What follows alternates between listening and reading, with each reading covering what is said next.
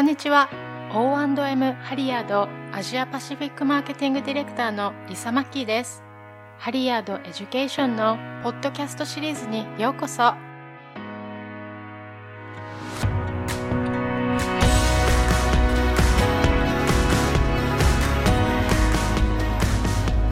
このエピソードでは COVID 環境において医療従事者を守るということに注目していきます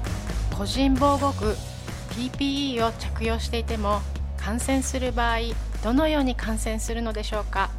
医療従事者が入手できるのはどのような種類の PPE でしょうか？また感染を減らすために何を変える必要があるのでしょうか？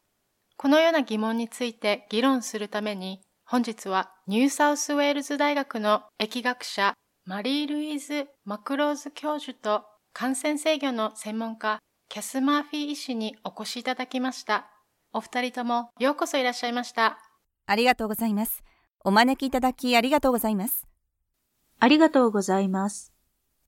マリー・ルイーズ教授、ご専門の疫学分野について、特にコロナ禍におけるご自身の役割について少し教えていただけますか？疫学者には様々なタイプがあります。私が過去30年間注力してきたのは、医療感染と医療従事者の安全の観点から見た患者さんの安全面の研究と能力強化です。インフルエンザ流行前ないし、インフルエンザパンデミックの期間に、主席医務官や委員会によって任命され、医療従事者に対する流行性インフルエンザの感染制御ガイドラインが実際のエビデンスに基づいていることを検証しました。現在私は WHO 世界保健機関で COVID 感染制御及び管理の緊急医療プログラムの専門家グループで働いています。ありがとうございます。次はキャス医師にお伺いします。ご経歴と感染制御の専門家になった経緯について教えてください。はい。私は33年間、感染管理と制御を専門としています。その間、アトランタの CDC 疾病管理予防センターや WHO など、世界有数の感染管理機関や組織で、SARS 発生時はコンサルタントとして、また APIC 米国感染管理疫学専門家協会の責任者兼代表者として勤務し、そしてオーストラリアのヘルスケアの安全と品質に関する委員会の様々な管理委員会の委員として関わってきました。キャリアを通じて行っていることは、臨床診療や臨床行動を指導することですが、そのためには患者、医療スタッフ、そして最近ではより広いパブリックコミュニティに対して体制が最適で安全であることを保証することが必要です。私の使命であり、駆り立てるものは、患者に対して質の高い医療を最適化することと、医療従事者のリスクを軽減することを目的として、メカニズムやシステムに付加価値を与えることです。マリー・ルイーズ教授、あなたは現在、COVID-19 の分野に関わっていますね。パンデミックが医療従事者の安全にどのような影響を与えているかを教えてください。断続的に医療サービスを提供するためには、医療従事者は極めて重要です。WHO の倫理的枠組みとして、医療サービスと COVID 患者への医療提供は欠かせませんが、これによって臨床スタッフとケアスタッフが危険にさらされることがあってはなりません。彼らの安全は常に優先事項でなければなりません。感染制御と管理に関する知識には重大なギャップが残されています。依然として感染量に関する重要な課題が残されており、それが分かれば空気感染の重大性を理解する上で助けとなります。例えば飛沫核は飛沫の1000分の1のサイズですが、感染様式におけるその重要性についてはまだよく分かっていないからです。また、汚染された高頻度接触面からの直接感染と間接感染に関する重要な違いについてもよく分かっていません。このように感染制御と管理に関連した未解明の重要な事象について高度な研究がない限り、納得のいく証拠に基づくガイドラインを作成することは困難です。したがって WHO はエビデンスが明らかになるにつれ、COVID-19 のガイドラインを作成し更新しています。急を要したため、エビデンスのほとんどが綿密に計画された研究によるものではありません。それらをガイドラインに入れるには、専門家グループは、この絶えず変化する知見のリスクとメリットのバランスを取る必要があります。未解明の事象が非常に多い中で、ガイドラインはどのように作成されるのでしょうか？2020年の2月に WHO は COVID ロードマップ作成の初の会合を開催しました。400人が参加して疫学、感染管理、治療法、ワクチン接種、社会科学、倫理など9つのテーマを話し合いました。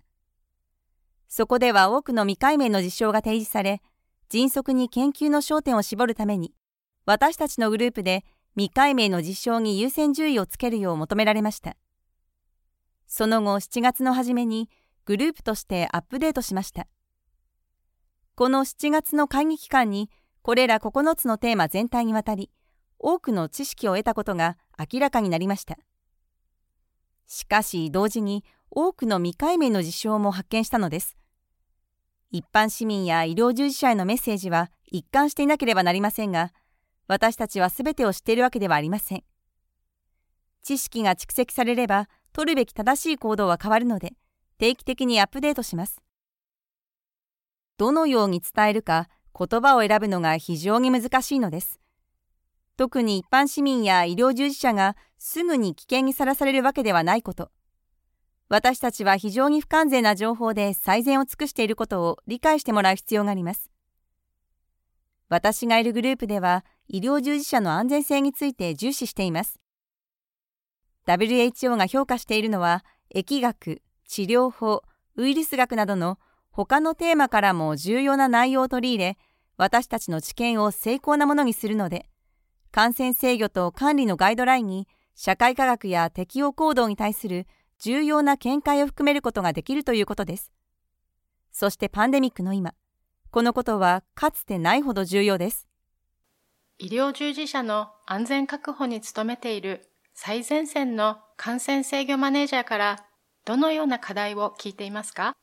現在 COVID-19 パンデミックが発生して数ヶ月経っています。医療従事者たちは疲労感、おそらく不安感、そして当然のことながら恐怖を抱えながら任務を続けていると理解しています。そしてそんな医療従事者たちに感謝しています。まだ多くの疑問が残されたままになっており、COVID-19 の職業感染に関する議論が医療従事者の間で広がっています。リスクについて検討する際や、推奨される感染管理戦略や対策を導入する際には、医療従事者は高い集中力を払わなければならないからです。その不確実性さや健康な医療従事者の回復力が必然的に衰退していくことが非常に気がかりです。医療従事者を抱える組織では、感染管理チームが最初に要請されるものだと思います。この感染管理チームの信頼性は、矛盾する誤った情報や、専門家ではない個人や機関からの矛盾するアドバイスによってしばしば脅かされます。キャス先生、政府や病院グループが適切なマスク用品の確保に奔走する場合、製品を選択する際にどの基準に従うべきでしょうか？またその理由は何でしょうか？大方の意見とは反していますが、マスク基準が存在する一つの重要な理由は、着用者を防護するためということです。マスクについては、米国の ASTM の基準が頼りになると思います。特に独自の基準がない国、例えば日本、インド、シンガポールなどでは頼りになるでしょう。医療従事者はそれぞれの自国の基準を確認し、それに従うことをお勧めします。国の基準を満たす製品が見つからない場合は、国際基準を確認し、医療従事者に少なくとも同レベルの防護性能を提供できるか判断してください。また、医療従事者はマスクが期待通りの役割を果たすと決して過信しないことです。例えば、KN95 レスピレーターに準拠すると主張するフィルターフェイスピースレスピレーター FFR が十分な呼気抵抗、吸気抵抗、微粒子ろ過効率を有すると仮定しても、実際には不完全な設計の製品か偽造品でさえある可能性があります。現在、オーストラリアの保健省薬品、医療品行政局がまさにこの問題に対処しています。個人的に最も安全だと考えるマスクは、米国の内予種規格、EN 規格、関連規格であるオーストラリアとニュージーランドの規格などに準拠し認定されたマスクです。しかし、マスクの基準には、マスクを正しく着用するという人為的要素も必要です。マスクが最高基準を満たしていても、その防護能力は医療従事者の着用の仕方に大きく関係するため、常に正しく着用する必要があることを決して忘れてはなりません。では、ルールを変更することができるとしたら何を変更したいですか？非常に興味深い質問ですが、習慣を変えるのではなく、むしろ義務として病院の全スタッフ、臨床医だけでなく全員にフィットテストとコンピテンシーテストを毎年実施し、個人防護具の適切な選択や着脱方法に取り組むべきだと考えています。もちろん、フィルターフェイスピースレスピレーターや N95 も含みます。マリー・ルイーズ教授、現在のレスピレーターの基準は、この新たなパンデミックの状況においても、防護要件を満たしているでしょうか？ろ過基準も重要ですが、レスピレーターについては考慮しなければならない問題が他にあります。それは快適さとフィット感です。マスクでメガネが曇ったり暑苦しいと医療従事者は長時間働けません。オーストラリアでは医療従事者は4時間連続でレスピレーターを着用することが許可されている、または期待されていますが、4時間もの間マスクに触れず、気が散ることなく過ごすことは大変難しいことでしょう。そのため快適で熱くならずユーザーシールチェックが簡単であるといったことも基準に含める必要があります。また医療従事者が最大4時間レスピレーターを着用すると予想した場合、マスクの快適性も重要ですが、私たちが注目すべきは、マスクが安定的に必要な量を供給されるかということです。供給不足を防ぐために、1日に数枚のマスクしか供給されなかったり、必要な時に交換すべきマスクがないという状況は避けなければなりません。マリー・ルイーズ先生は WHO で7つのガイドライン作成に関わり、そのうちの2つは医療従事者向けの感染制御管理関係です。WHO が2020年6月に作成した暫定ガイドラインの COVID-19 状況下でのマスクの使用に関するアドバイスも含まれていますね。最新の医療従事者向けの WHO のマスク着用ガイドラインは何でしょうか？WHO はレスピレーターをアイプロテクションと一緒に着用することを求めています。ガイドラインでは再利用、または再利用のための再生処理は推奨されていません。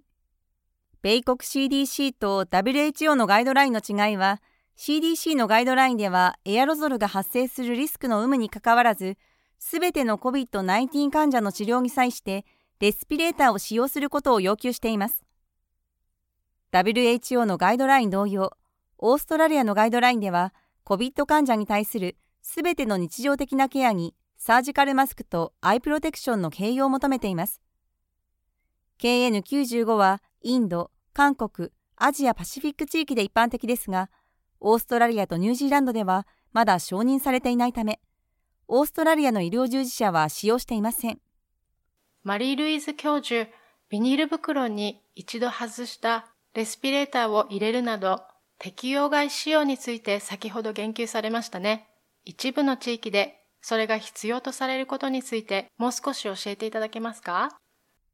パンデミックが発生したら製品供給、サプライチェーンが途絶えてしまうことを WHO は最も懸念し、パンデミックへの備えにおける中心的検討事項として位置づけていました。これは COVID-19 が中国で発生するずっと前からの懸念事項でした。特に西洋諸国では医療従事者の安全を確保するため、サプライチェーンを整え、一度外した N95 をビニール袋に入れて再利用するような状態が二度と発生しないように取り組んできました。決定を下す前に様々なことを議論しました。ですから WHO でもある段階で再利用のアイデアについて話し合いを行いました。それは私が実際に目にした経験に基づいており、2003年の SARS の際に CAS を経験したかもしれません。N95 のサプライチェーンには制限があると考えられていたため、医療従事者は自分の名前が書かれた紙袋を持つよう要請されました。私が医療従事者の SARS 感染の特定を調査サポートしていた病院のロビーには、その紙袋がピンで留められていました。朝、彼らは出勤すると、前日に着用しなかった N95 を着用し、さらに N95 を正常に保つために、その上からサージカルマスクをつけていました。マスク内部に熱と CO2 が蓄積するので、マスクに触りたくなってしまうことが想像できます。それだけではなく、マスクをバッグ、ビニール袋、紙袋に入れて再利用できるようにすると、医療従事者をリスクにさらすことになります。マスクの外側は SARS コロナウイルス2粒子で汚染されている可能性があるからです。マスクをバッグから出し入れするのは危険です。マスクをつけるときには、マスクの内側を鼻や口に向けて装着し、また手でマスクの内側に触れて汚染しないように十分注意しなければなりません。これらの行為は医療従事者が COVID-19 に感染するリスクを高めるだけです。SARS 指定病院の医療従事者63人の SARS 感染を分析したところ、PPE の消耗とは別に、マスクを再利用しなければならなかったことが理由の一つだった可能性がありました。とても危険です。清潔なサージカルマスクがフェイスシールドとの併用でより安全であるかは疑問に思いますが、今のところそう言える科学的根拠はありません。現在、米国の医療従事者はマスクを再利用しなければなりませんが、推奨される行為ではありません。ベストプラクティスの基準設定で知られる米国にとって大変残念なことです。米国のサプライチェーンが正常に戻ることを願っています。キャス先生、感染制御の専門家として最前線の医療スタッフが COVID-19 に感染する主な要因として何が考えられますか？主な要因が一つかどうかはわかりませんが、私が学んだことは、感染管理のアドバイスが不明確、曖昧、あるいは以前のアドバイスと矛盾する、あるいは別のアドバイスと矛盾する場合、問題になるでしょう。また、医療従事者が治療の様々な側面におけるリスクを評価する能力がない場合や、個人防護具の選択から着脱、廃棄に至るまでの行為が適切でない場合も、医療従事者は感染のリスクにさらされる可能性があります。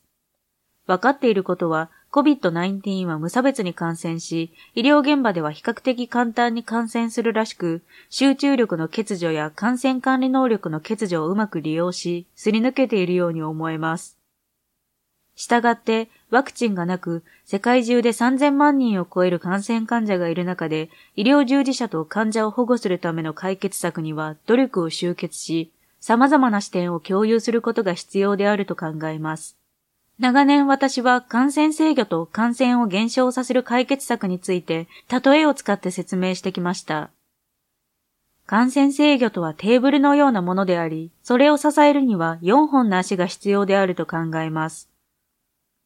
これらの足の一つは臨床医の行動であり、二つ目は信頼できる専門組織によって確認されたエビデンスに基づいたポリシーであり、三つ目は質の高い科学的ガイダンスを提供して診療の勧告をする研究者であり、そして最後に高品質の製品を設計、製造、販売するメーカーであると考えます。したがって、これらの4つの足のそれぞれが必要であり、テーブルの強度はそれぞれにすべて依存します。お互いがなければ安定性はなく、強度もありません。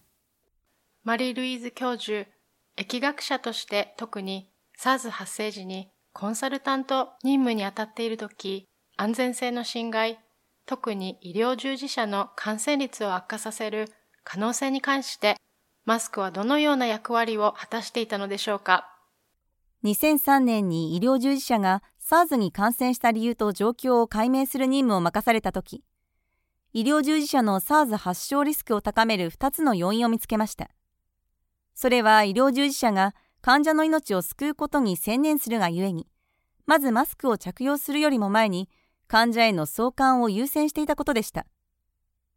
次の大きな要因は PPE の不足でした。SARS 発生時、N95 レスピレーターマスクの供給は最適ではなかった可能性があり、医療従事者はマスクの使用時間を延ばしたり、マスクを再利用する必要がありました。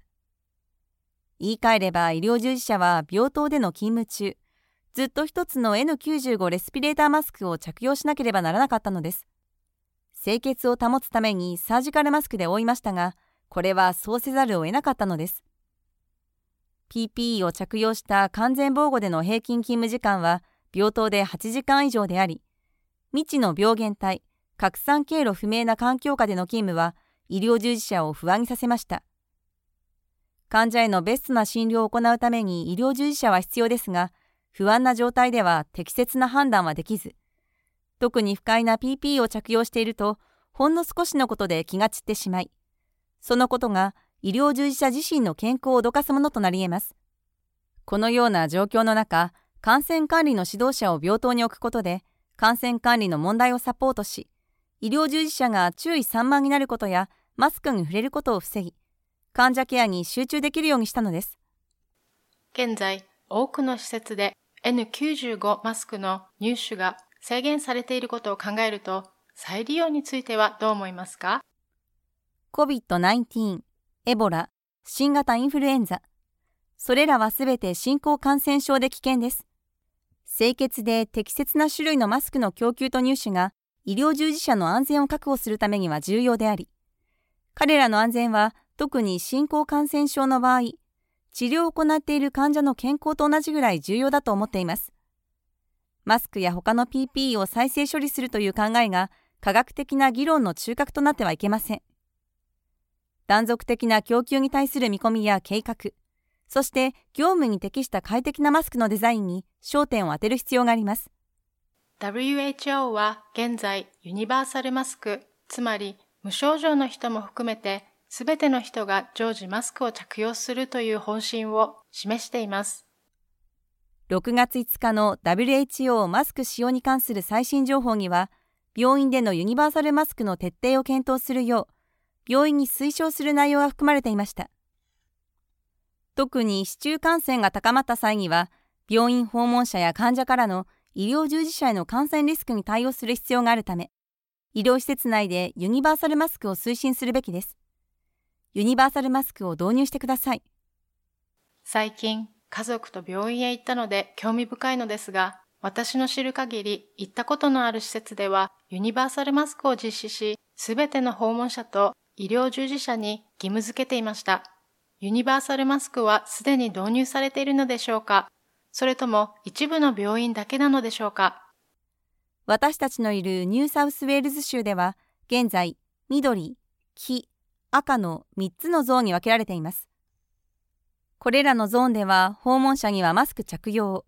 医療従事者にはマスクの常時着用を求めています。ただこれはニューサウスウェールズ州で必須とされているわけではありません。